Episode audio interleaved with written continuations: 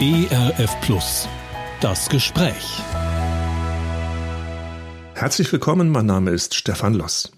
Lebe deinen Traum, so heißt es immer mal wieder so schön, vor allem in der Werbung. Lebe deinen Traum, die Herausforderung aus dem eigenen Leben etwas Besonderes zu machen. Das kann manchen unter Druck setzen. Was ist denn mein Traum vom Leben? Was soll ich anstellen damit? Anders gefragt, was ist meine Berufung? Mein Gast heute begleitet diese Frage schon seit einigen Jahren durch Höhen und Tiefen, durch Scheitern und Krisen. Und heute arbeitet er als Coach und Berater und er hilft anderen auf dem Weg zu ihrer eigenen Berufung. Und er hat ein Buch zum Thema geschrieben. Herzlich willkommen, Johannes Braun. Hallo. Hallo. Johannes, was meinst du mit Berufung? Vielleicht mal eine kurze Definition, da versteht vielleicht jeder so ein bisschen was anders drunter. Was ist Berufung? Ähm, für mich ist Berufung ein sehr ganzheitlicher Begriff. Also Jesus hat ja seine Jünger gerufen, ne, da steckt das Wort ja schon drin, und er hat sie zu sich gerufen, heißt da, und er hat sie gerufen, ähm, um sie auszusenden. Also für mich ist da der Teil Beziehung drin, aber auch der Teil, dass ich mich als Mensch in meinem Charakter entwickle, aber genauso, dass ich dann eine Aufgabe habe in dieser Welt. Also irgendwo ausgesandt werde, etwas zu tun. Was Besonderes. Äh, demnach hat jeder Mensch seine eigene Berufung auch, oder? Ich würde sagen, ja. Ja. Das heißt, wenn man über Berufung redet, ist es dann nicht auch ein bisschen schwierig, das so allgemein zu sagen? Weil wenn jeder seine eigene Berufung hat, kann das für den einen ganz anders aussehen als für den anderen. Oder gibt es da so Gemeinsamkeiten? Ich denke, dass man mit jedem auf einen Weg gehen kann, rauszufinden, was sein Platz ist oder sein Weg oder wo er gerade steht. Also ich glaube, jeder hat seinen eigenen Weg in diesem Leben, aber auf der anderen Seite gibt es natürlich auch Prinzipien und Dinge, die äh, die nicht jeder neu erfinden muss, sage ich jetzt mal, ne? wo man ja. sicher gemeinsam erlebt. Und das ist dann auch sicher was, wo man dann auch drüber reden kann. Du hast bei deiner Arbeit als Coach mit gläubigen Menschen zu tun, also im christlichen Kontext, im Gemeindekontext, aber du berätst auch Firmen und Unternehmen. Ist denn Berufung in beiden Feldern, also säkular und fromm, äh, ein Thema für dich? Mhm. Also tatsächlich, das hat mich sogar überrascht. Also ich komme eher so, ja, aus der christlichen Ecke und in den letzten Jahren bin ich sehr, sehr viel in Unternehmen und so weiter unterwegs und ich habe festgestellt, diese Frage nach der Berufung beschäftigt Menschen, egal ob sie nun gläubig sind oder nicht. Sie benutzen sogar öfter mal das Wort Berufung. Also das ist nicht mal so ein Wort, wo man nur in christlichen Kreisen verwendet. Wobei du Berufung ja explizit äh, als Christ festmachst. Also Gott hat mich gerufen. Würden ja. das andere Menschen, die nicht glauben, auch so sehen oder ist das eher so was Vages? Also es ist halt so ein Wort, wo ich denke, äh, Menschen so auch genommen haben. Es gibt auch schon so Berufungscoaches in der Gesellschaft und so weiter. Aber klar, die reden dann oft auch über, was ist mein Sinn oder mein Purpose, so aus dem Englischen. Das sind so oft die Begriffe, die man dann auch verwendet. Ja, und da geht es ganz stark darum, was ist mein Wofür lebe ich, ne? Das ist warum lebe ich, wofür bin ich da, was ist mein Mehrwert in dieser Welt und so. Das sind so die Themen, die viele Menschen beschäftigen. Um das Thema Berufung geht es auch in deinem Buch. Der Titel Ankommen, obwohl du unterwegs bist. Da musste ich ehrlich gesagt einen Moment nachdenken. Ankommen, obwohl du unterwegs bist. Mhm. Äh, ich gehe mal davon aus, du hast dir Gedanken gemacht über den Titel. Yeah. Was steckt für dich dahinter? Ankommen, obwohl du unterwegs bist. Ne, man muss vielleicht dazu sagen, im ersten Moment, der Arbeitstitel war äh, ein englischer äh, Titel, nämlich Embrace Your Journey. Also mhm. umarme deine Reise. Das ist natürlich schwer zu übersetzen. Ja, das ist manchmal der Vorteil im Englischen. Ja. Da kannst du Sachen sagen, die im Deutschen einfach nicht Ne? Also so, nehmen wir es mal so, also so seinen Weg zu umarmen, seinen Berufungsweg, sich zu versöhnen, zu akzeptieren, den Weg, den ich gegangen bin, aber auch der Weg, der noch kommt, auch mich selber, auch mit meinen Schattenseiten zu umarmen, das ist so das Herzanliegen dieses Buches, denn ganz oft ist es so, dass Menschen so eine rastlose Suche haben danach, hey, was ist jetzt meine Berufung und wie komme ich da endlich rein? Und vergessen vielleicht, dass sie längst auf dem Weg sind und dass dieser Weg schon die Berufung ist und Gott sie eigentlich auf diesem Weg in ihrem Herzen formen will. Das heißt, ähm, man denkt ja vielleicht zur Berufung, ich habe meine Berufung erreicht, da sitze ich so entspannt im Lehnsessel und sage, boah, ich bin angekommen. Aber du sagst ja eigentlich mit diesem Titel ankommen, obwohl du unterwegs bist, dass auch im Unterwegssein schon eine Berufung da sein kann. Also dass man ja. nicht förmlich von der Bewegung her irgendwo angekommen ist, sondern quasi unterwegs auch seine Berufung ja. leben kann. Es ist praktisch wie wenn ich wandern gehe in den Alpen und ich die ganze Zeit getrieben bin, nur dass ich auf den Gipfel komme, aber ganz vergesse, dass die Wanderung ganz schön ist. Ja, und dass ich da eigentlich tolle Phasen durchlaufe. Und ähm, ich glaube, dass es eben genau das ist, dass ich ankommen kann, also von meinem Inneren und diesen Weg genießen kann und auch annehmen kann. Und das ist mit diesem Buchtitel gemeint. Weil ich glaube, viele Menschen einfach so unter diesem Zwang sind, ähm, ich muss da jetzt in diese perfekte Rolle reinkommen, die zu, perfekt zu mir passt und dann habe ich es endlich erreicht. Aber ich denke, diese, diese Idee, dass die Kernidee von Berufung ist eigentlich, dass es ein Weg ist, eine Reise. Und Jesus ja auch sagt, folget mir nach. Ne? So dieses, wir gehen mit ihm auf den Weg und dann sind wir eigentlich auf diesem Berufungsweg. Mir liegt jetzt auf der Zunge zu fragen, der Weg ist das Ziel, ist ja auch so eine ja. Formulierung. Wäre das so ein Satz ungefähr, der für dich dann auch dazu passt? Also ich würde sagen, ja, der Weg ist das Ziel, wenn wir ihn mit Gott gehen. Also wenn, wir können ja sonst irgendwo hingehen ähm, und irgendwas machen im Leben. Also da ist jetzt nicht so, dass wir ziellos durchs Leben gehen, dann sind wir immer in unserer Berufung. Aber ich würde sagen, wenn wir mit Gott gehen, wenn wir diese Nachfolge leben, und da ist eben Charakterschule drin, ne? da sind Höhen und Tiefen drin, da ist alles drin, dann sind wir da mittendrin. Weil das hast du ja vorhin gesagt zum Thema Definition, Berufung, das ist schon quasi, da ruft jemand. Also es ist schon mhm. irgendwie zielgerichtet und nicht so, was du eben auch angesprochen hast, nicht so, ja, wir gehen mal vor uns hin, mal gucken, was so passiert und ich brauche kein Ziel oder so. Das ist schon anders, ne? Wenn du so ja, über Berufung würde ich schon sagen, ja. ja. ja. Für dich selber war es ein langer Weg, deine eigene Berufung zu finden. Ähm, ein Hindernis war das, was du in deinem Buch als Zeitgeist beschreibst. Das hat ja, ja im, im, christlichen Kontext hat es so ein ist ganz böse Zeitgeist. Ja. Oje, oje.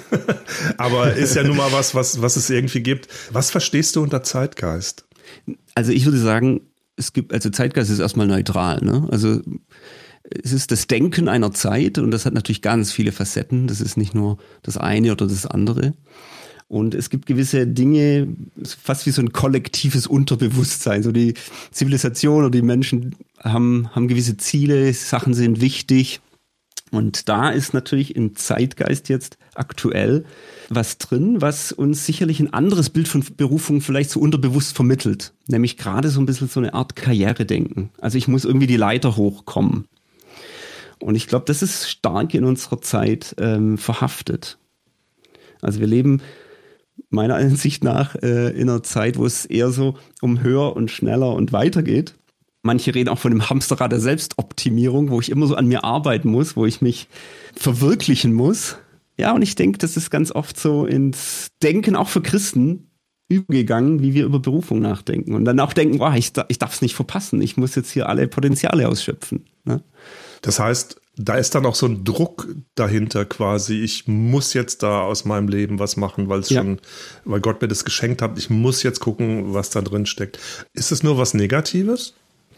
Es kann mich eine Zeit lang super antreiben. Das ist, das kann auch positiv sein. Aber es kann auch, wenn dann Dinge im Leben geschehen, die so wie so ein bisschen ein Bruch sind oder eine Krise oder sowas. Also wenn es dann nicht immer so geradlinig vorangeht und ich mal vielleicht eine Zeit lang sehe, andere, die gehen voll auf in ihren Aufgaben und ich selber bin vielleicht gerade in einer Übergangszeit oder ich komme gerade nicht so richtig ähm, oder bekomme meine PS nicht so richtig auf die Straße, dann kann es ganz schnell ein Druck sein, ja.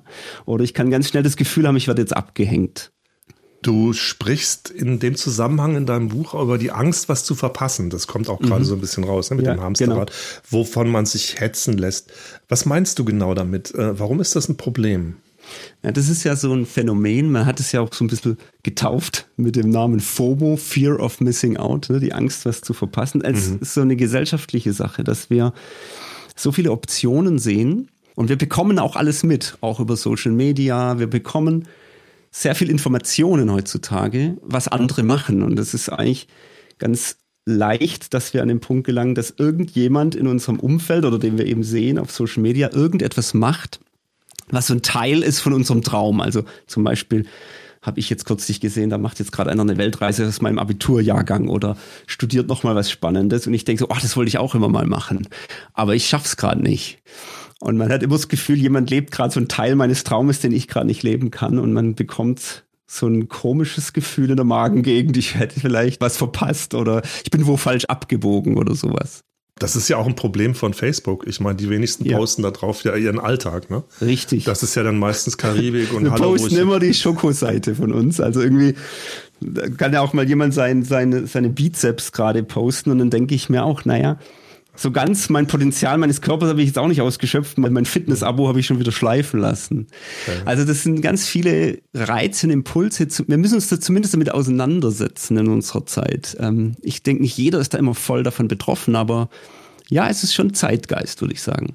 Hast du da den Eindruck, wir haben ja die ganze Corona-Zeit, Lockdown jetzt, also nicht hinter uns, aber Lockdown zumindest.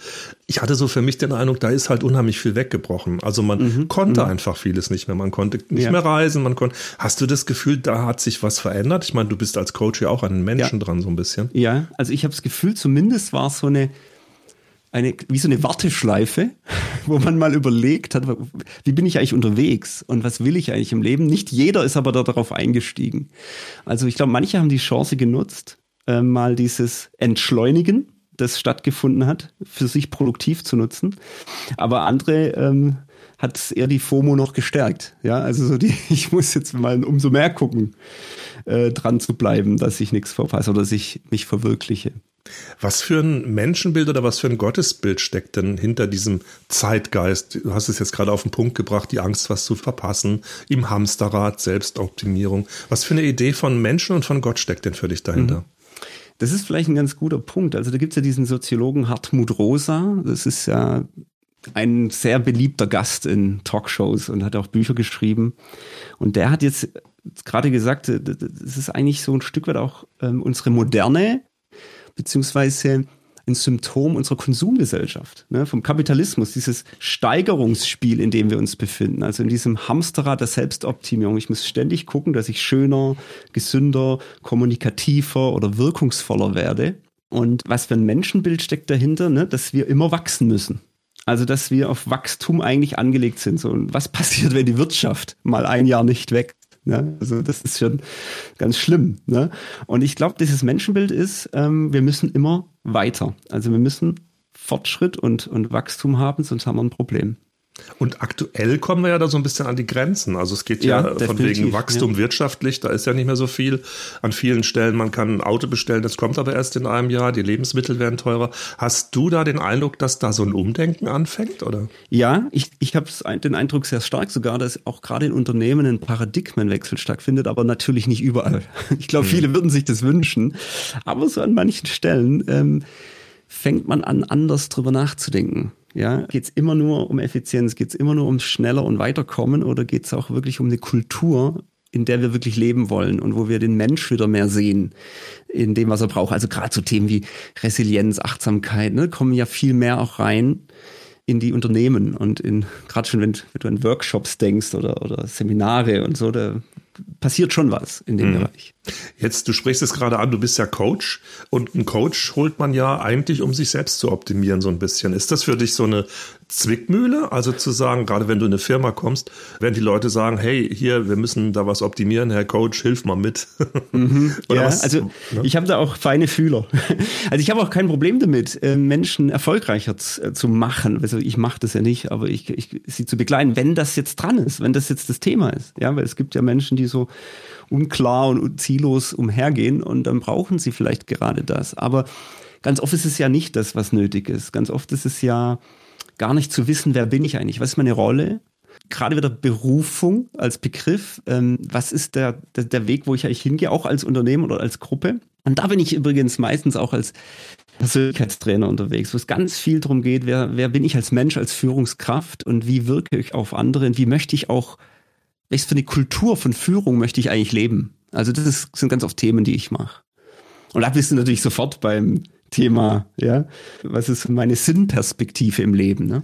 Ja, aber du kannst ja dann nicht irgendwie im Firmenkontext als Coach auftreten und sagen, so, ich hole mal die Bibel raus und erkläre euch, wie das von Gott nee, gedacht ist. Dafür werde ich auch nicht bezahlt. Ne? Ja, eben, da würde würd ich dann sagen, ja, komm, wir legen ein paar Spenden nee, zusammen. Aber wie, wie, gehst du damit um? Also, wie kannst du das Also, das machen? passiert ganz natürlich. Ich glaube, ähm, wenn ich komme, dann, dann machen wir diese Themen, meistens Führungskräfteentwicklungsthemen, ne?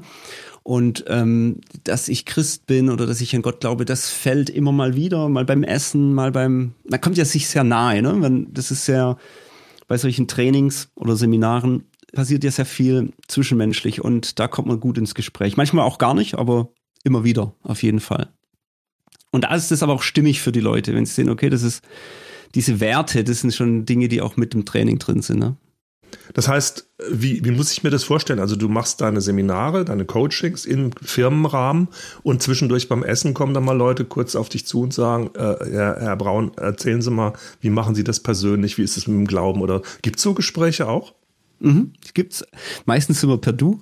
Mhm. ähm, aber das hängt sich dann an Themen auf. Also einmal habe ich einfach fallen lassen, wo es ums Thema Versöhnung ging. Ja, Vergebung und Versöhnung, dass ich da so eine, so eine Situation hatte. Ja, und die mir ganz viel gebracht hat, dass ich mich mit jemand versöhnt habe, wo wir ein zwischenmenschliches Zerwürfnis hatten nach langer Zusammenarbeit. Und dann wird in der Pause oder beim Essen gefragt, ja, wie war das denn? Und was waren die, ausschlaggebenden Punkte, dass das funktioniert hat. Und dann erzähle ich halt auch von meinem Glauben und was mich da inspiriert hat, ja, in diese Richtung.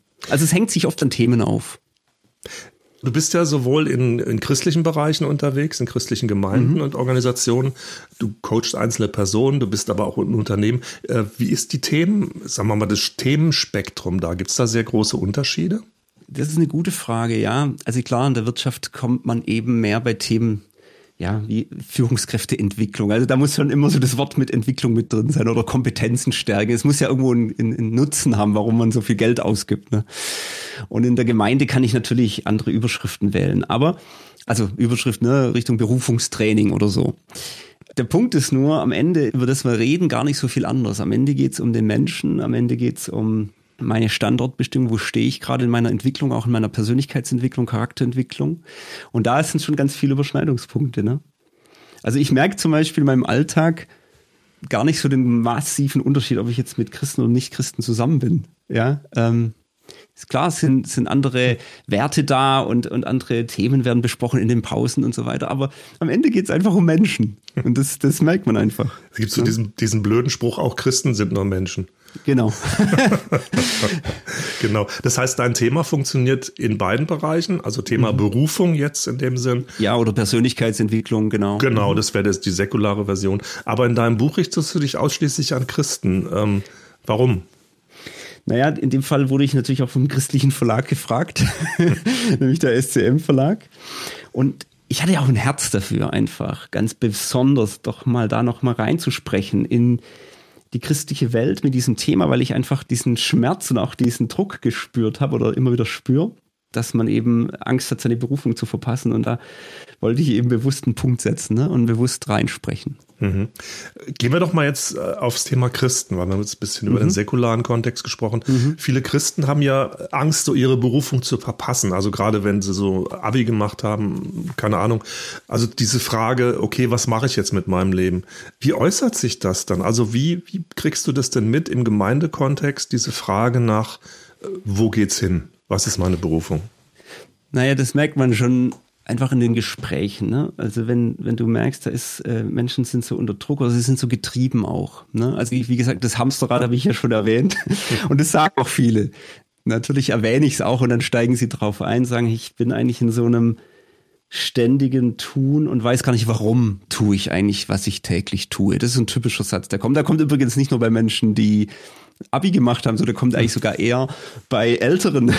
Es kommt eigentlich zu jeder ähm, Jahreszeit des Lebens kommen immer wieder solche Phasen. Ja, ich, ich merke auch Anfang 30er massiv, so wenn gerade die jungen Erwachsenenjahre vorbei sind und man hat sich im Leben festgelegt ne, oder muss sich festlegen, hat Verantwortung, vielleicht Familie gegründet.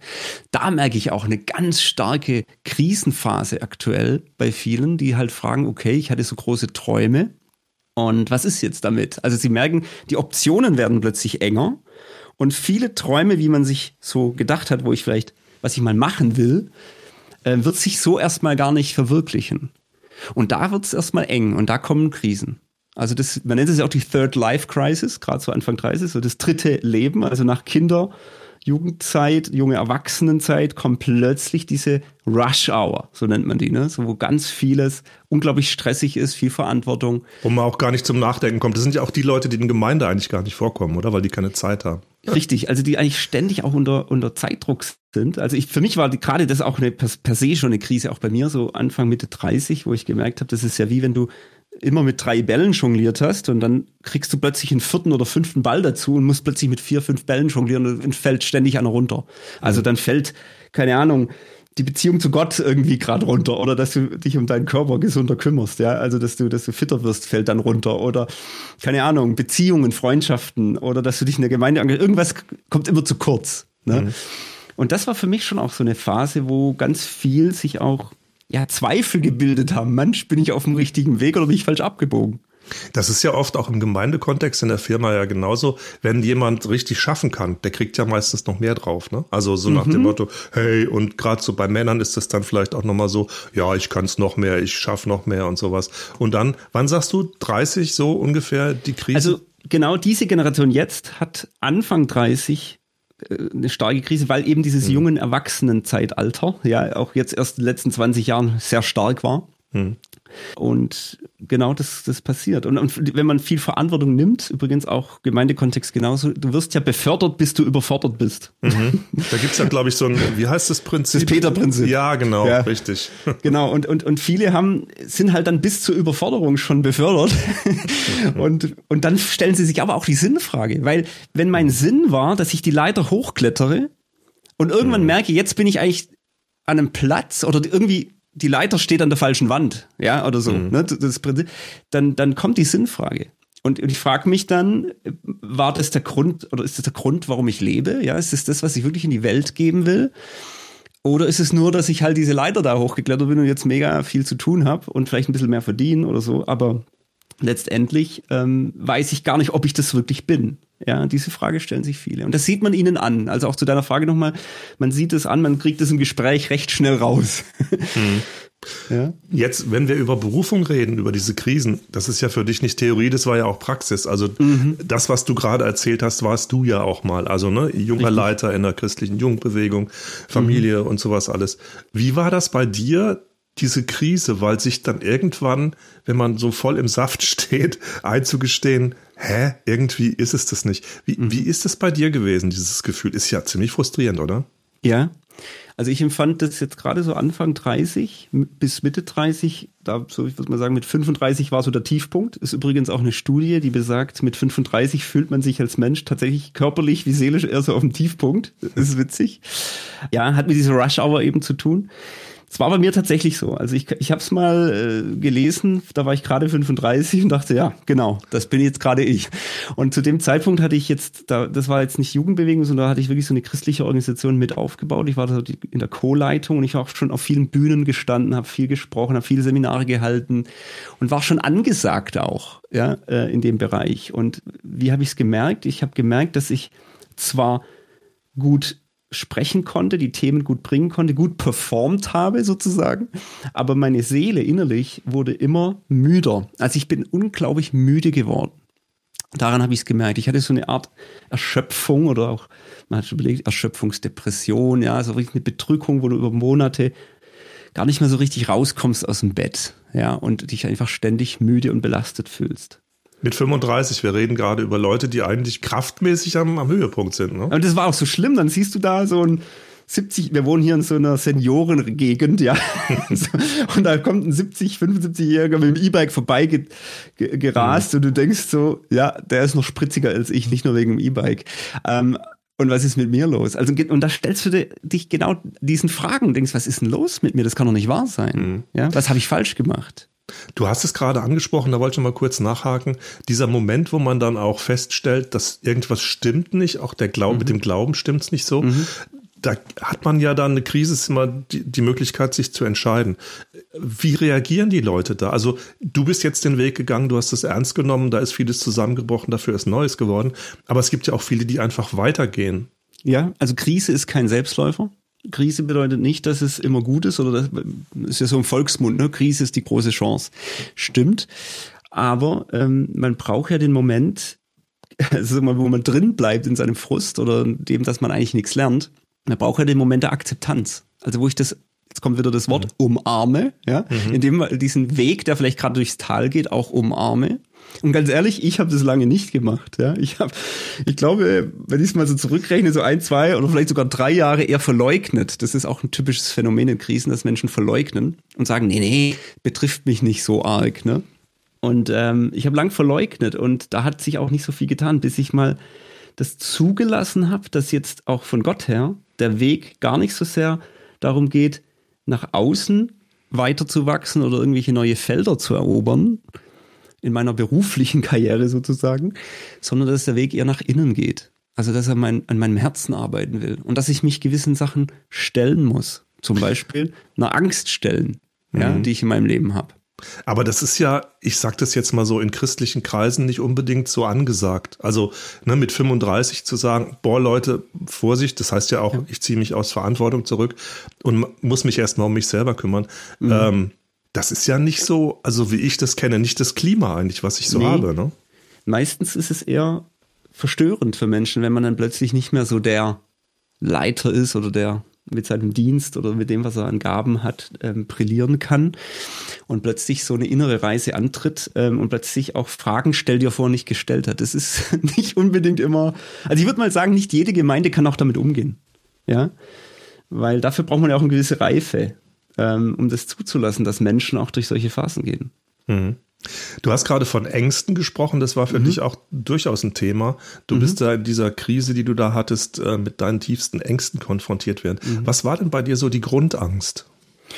Also es, es gibt ja so verschiedene Grundängste, wenn man ähm, Fritz Riemann zum Beispiel hernimmt oder andere Psychologen, zum, da, der redet dann auch von der Angst, zu kurz zu kommen. Ja, das war bei mir die Angst, die mich sehr angesprochen hat. Es gibt auch noch andere, ne, wie die Angst, ähm, immer schuldig zu sein oder was falsch zu machen oder die Angst zu verlieren oder die Angst, alleingelassen zu werden. Es gibt ja verschiedene. Bei mir war es wirklich, ich werde abgehängt und ich komme zu kurz, beziehungsweise ich verpasse was. Also gerade diese Fear of Missing Out hat mich besonders erwischt, kann man sagen.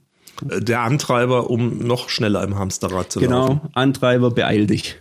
Komm nicht zu kurz im Leben, schau, dass du die Chancen nutzt. Und wenn du die nicht nutzt, dann, ja, da habe ich ein Problem. Und das, sich dem zu stellen, das war nicht ohne. Und auch ich, ich wollte die Leute begeistern, ne? Und das ist ja auch nichts Schlechtes grundsätzlich. Aber der Punkt ist, was ist, wenn du es mal nicht tust? Was ist, wenn du mal nicht alle Menschen bewegst und berührst mit dem, was du tust, ja, ähm, dann musst du dir eben die Frage stellen, was bin ich dann wert? Und bin ich dann geliebt. Und, und das war gut, das mal so zu spüren. Jetzt mal aus der Reflexion raus zurück in die Situation. Wie war das für dich? Es gab ja wahrscheinlich einen Moment, wo du irgendjemandem Wichtigen gesagt hast, Leute, ich muss jetzt mal aussteigen. Musstest du dich da überwinden? Ja, also es war eher ein Prozess ähm, und es hat auch noch mit ein bisschen äußeren Umständen zu tun gehabt. Bei meiner Frau gab es da Ihr, ihr, Vater hatte dann einen Hirntumor in der Zeit. Es ging in die letzten Züge und es war also von allen Seiten Druck auf unsere Familie. Und wie gesagt, da war auch noch zwischenmenschlich im Leitungsgefüge unserer Organisation. Wir haben 13 Jahre zusammengearbeitet, ein Herz und eine Seele gewesen. Aber es gab Verschleißerscheinungen. Und das war so ein Prozess von, wo ich aus der Leitung genommen wurde. Das war eigentlich sogar eher eine Entscheidung, die dann von außen kam, wo mich sehr gedemütigt hat sogar. Ja, und wo ich gemerkt habe, hoppla, was passiert da gerade?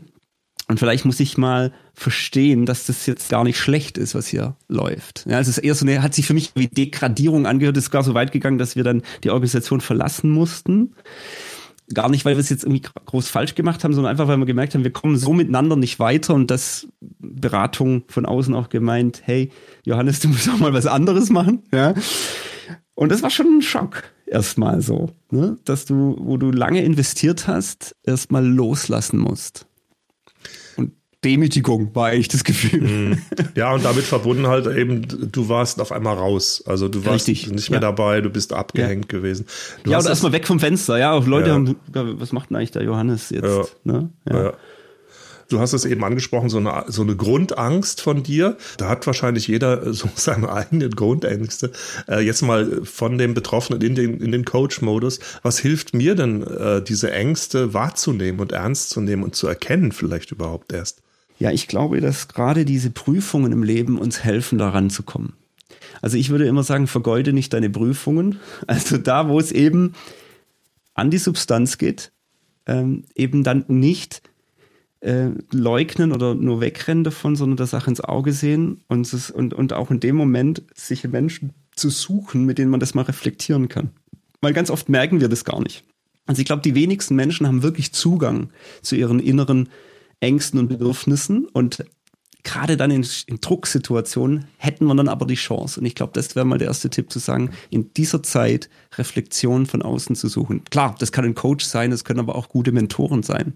Oder ein Spiritual Guide, jemand, der mich so führt, auch in der Zeit. Mhm. Jetzt war das ja auch diese eigene Erfahrung von dir so mit ein Auslöser dafür, dass du dich aufgemacht hast, selber Coach zu werden. Also Richtig, ja. ist ja oft so, wenn man sowas erlebt, dann denkt man, hey, äh, ist ein bisschen kurz vor Helfersyndrom, aber ist ja, also du hast ja viel gelernt, was du auch weitergeben willst. Gibt es denn für dich als Coach so ein Vorbild? Also wenn man Coach hört, denkt man vielleicht an Jürgen Klopp, Pep Guardiola, keine Ahnung. Hast du da so ein Vorbild als Coach für dich?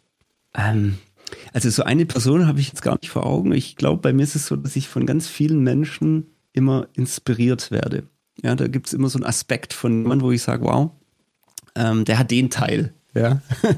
Und das macht derjenige sehr gut. Also ich habe jetzt nicht eine Person, ja.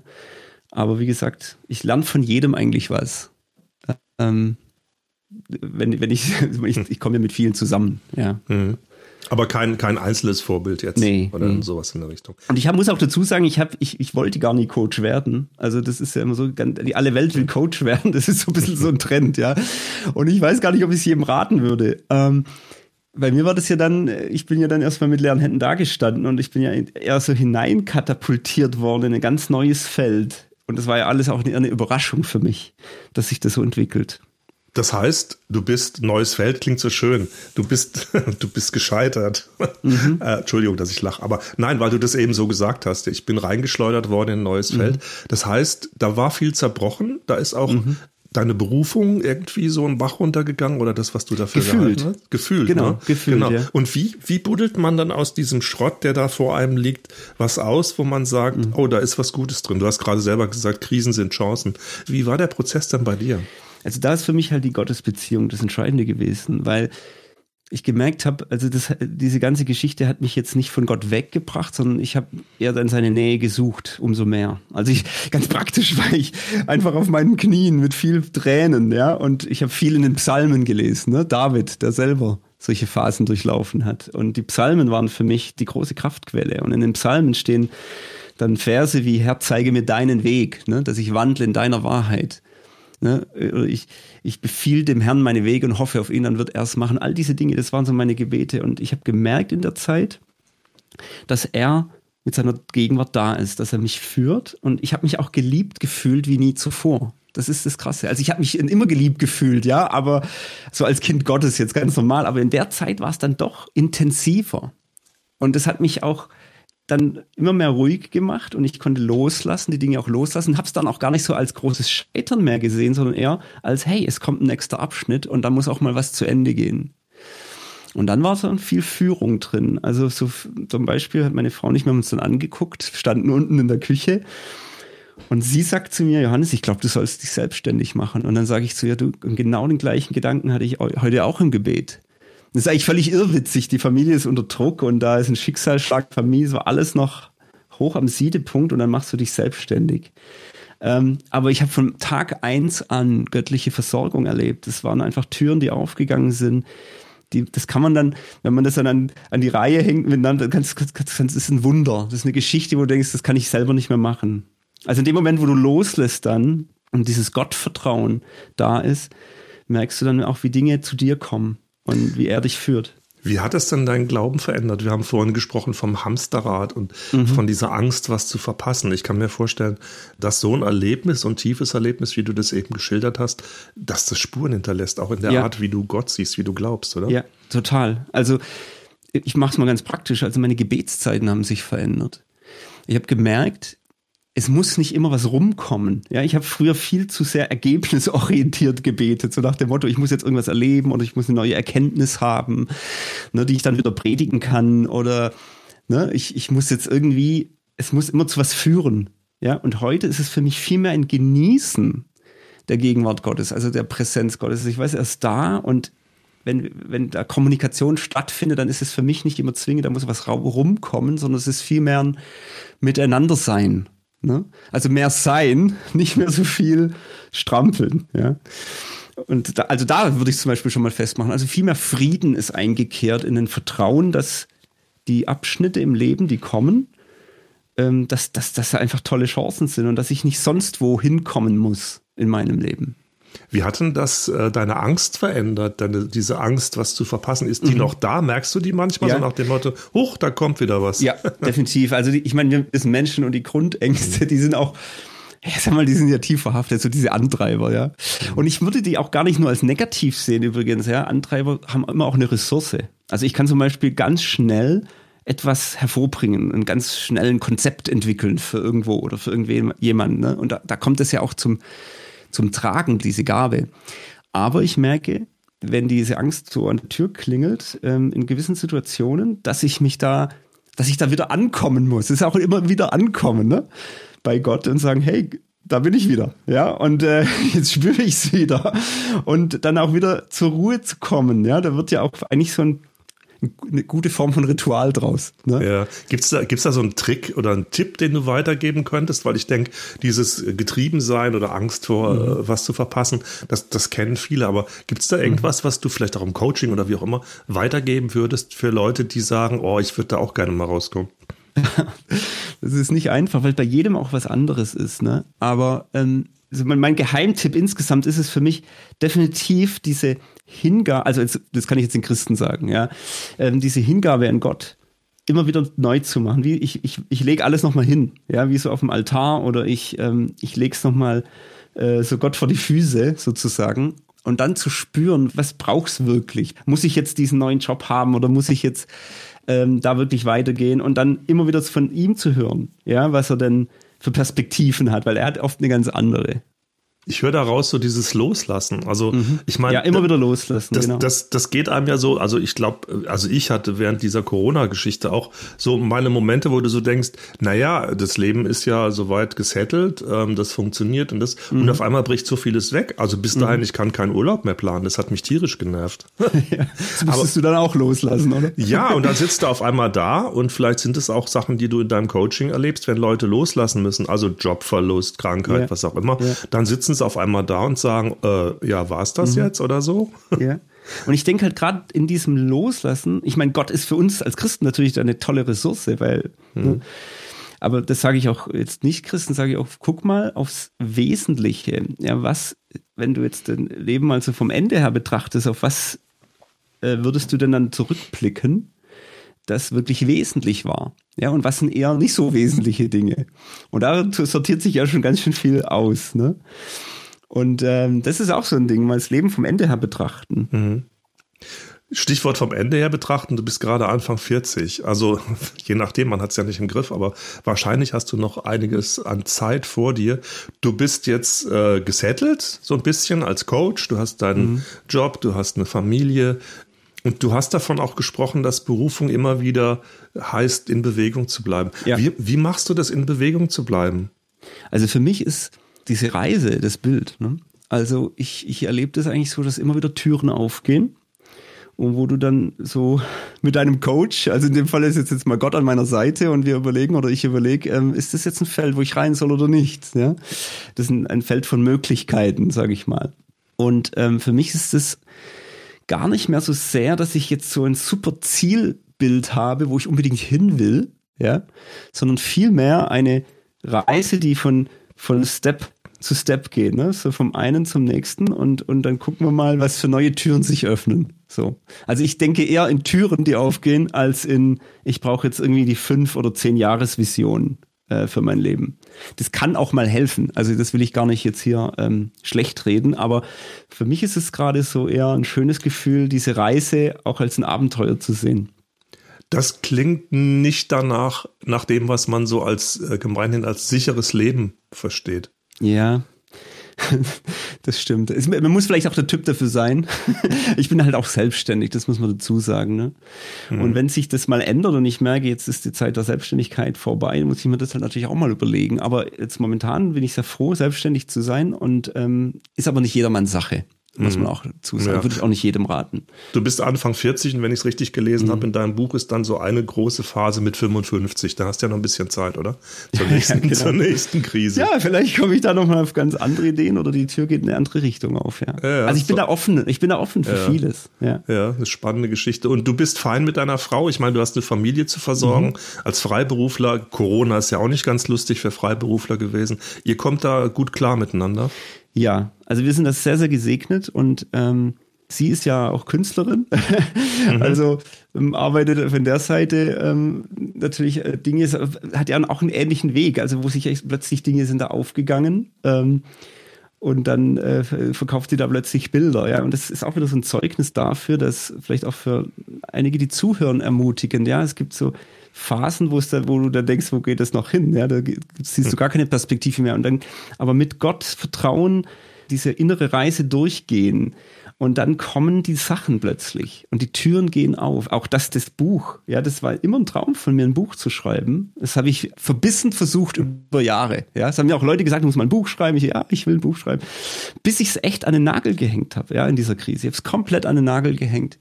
Und was passiert? Äh, so nach einiger Zeit der Anruf bei mir, Hänselfach, wir wollen jetzt ein Buch mit dir schreiben, ja, haben meinen Podcast gehört hm. und wollen jetzt ein Buch mit mir schreiben. Es war für mich so, okay, typisch Gott. Ja, du hast es nicht in Hand, du lässt es los, dann kommst zu dir zurück, zu einem Zeitpunkt, wo du gar nicht erwartet hast. Du hast den Podcast schon angesprochen gerade. Der hat den Titel Erweckt Leben. Da mhm. habe ich jetzt zuerst mal gedacht, wenn man dich nicht kennt, denkt man, oh, das ist irgendwie so eine Erweckungs-Oldschool irgendwas. Ähm, ist es aber nicht, gehe ich mal davon aus. Aber Erweckt Leben, was sind denn da deine Themen und wozu machst du den Podcast? Also der Podcast ähm, ist eigentlich so eine coole Mischung. Also ich, ich bringe so Glaubensthemen und Glaubensimpulse und vermische das ganz toll mit so Coaching-Impulsen. Manchmal ist es ein Coaching-Thema, das ich so dann wieder zurückverfolge, vielleicht in biblische äh, Themen rein und manchmal umgekehrt. Und ähm, ich glaube, gerade so für Zuhörer ist es mal so was Neues. Ja, dass, dass man mal äh, so über gerade Berufungsthemen, also erweckt Leben, ist ja auch für mich gerade eben dieses volle Leben zu leben, also gerade eben in meiner Berufung zu leben, ja. Und ähm, diese ganzen Aspekte, die damit zusammenhängen, äh, kommen da eigentlich zum Tragen. Und ich bin noch lange nicht fertig mit dem Podcast, es gibt noch ganz viel zu besprechen. Ja, bin ich gespannt. Das heißt, dieses altmodische Wort Erweckung, also mhm. erweckt, ist für dich auch so ein Synonym für, für das eigene, die eigene Berufung zu entdecken, also aufgeweckt zu leben, so in Richtig, der Richtung, oder? Ja, ja. Genau. Ja, das ist schon sehr cool. Und klar, es ist auch ein bisschen ein, ein Anspieler auf meine Erweckungstradition, wo ich herkomme, oder? Und, mhm. Oder zu die christlichen Wurzeln, wo ich her, wo ich her bin. Ja. Was für ein Feedback bekommst du denn auf deinen Podcast von deinen Hörerinnen und Hörern? Also der Podcast ist unglaublich, ähm, also das hat mich sehr überrascht, ja. Also ich habe das so Anfang Corona-Zeit gestartet. Es war auch so ein göttlicher Impuls. Ich wollte sowas eigentlich erst gar nicht machen. Und dann war nicht relativ schnell die Rückmeldung, dass der Podcast sehr die Herzen berührt und sehr hilfreich ist äh, fürs Leben. Also dass es Themen sind, die den Leuten sehr helfen, auf ihrem eben Berufungsweg voranzukommen. Ja? Und den einen oder anderen Durchbruch bewirkt hat schon. Also ich kriege da ganz, ganz schöne Zuschriften. Ähm, das sind immer ganz äh, ausführliche Briefe dann eigentlich, wo jemand so erzählt, dass er schon eine Zeit lang diesen Podcast verfolgt und ähm, eben dann so seine persönliche Story damit äh, schildert. Und das, das, das berührt mich eh immer am meisten. Also die Masse ist gar nicht der Punkt, wie viele hören es jetzt, auch wenn es sehr viele hören, aber mir geht es darum, dieser Einzelne, auf den das jetzt eine Wirkung hat. Und dann weiß ich nämlich wieder, warum ich es mache. Das motiviert ja, mich. Feedback, genau. Ja. Sehr gut. Wir kommen so in die Schlussrunde. Jetzt kommen ein paar schöne Schlussfragen. Was mhm. ist denn dein Rat für Menschen, die unterwegs sind? Also wie es in deinem Buchtitel so schön heißt, also mit mhm. 30, 40, 50 und dann unterwegs irgendwie mit ihrer Berufung hadern. Da hast du mhm. ja auch eigene Erfahrungen gemacht. Was gibt's da was, was du grundsätzlich raten kannst? Mit Menschen zusammengehen. Also ich glaube auch, das findet man immer wieder raus in der Reflexion mit anderen. Das kann professionell sein, es kann Coach sein, es kann Mentoren sein, es kann aber auch eine gute Gruppe sein, Gefährten. Sich mit Gefährten zusammentun und sich spiegeln lassen von anderen.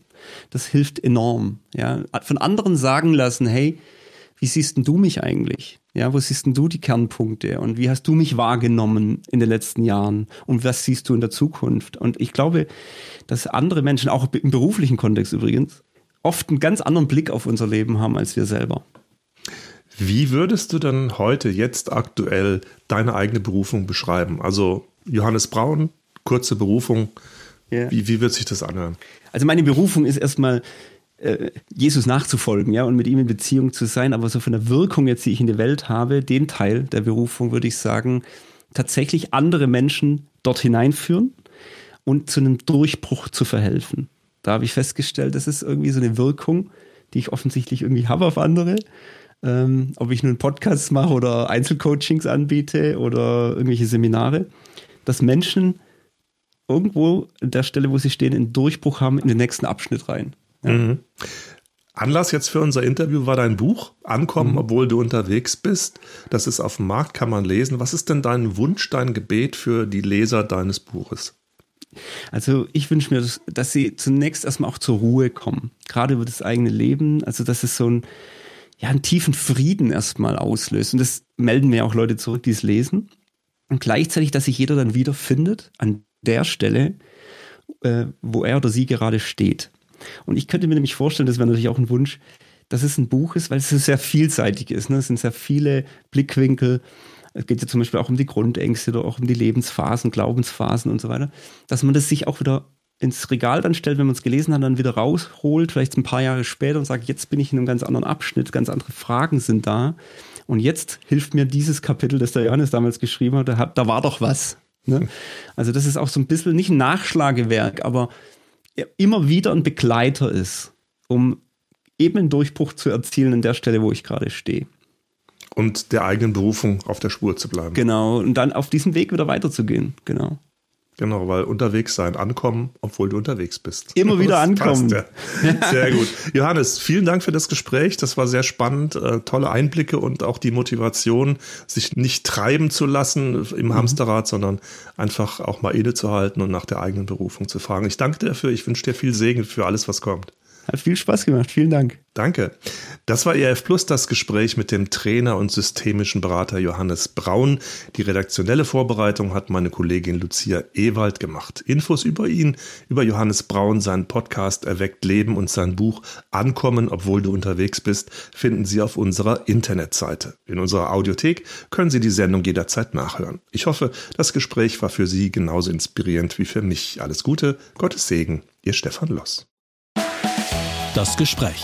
Mehr auf erfplus.de oder im Digitalradio DAB+.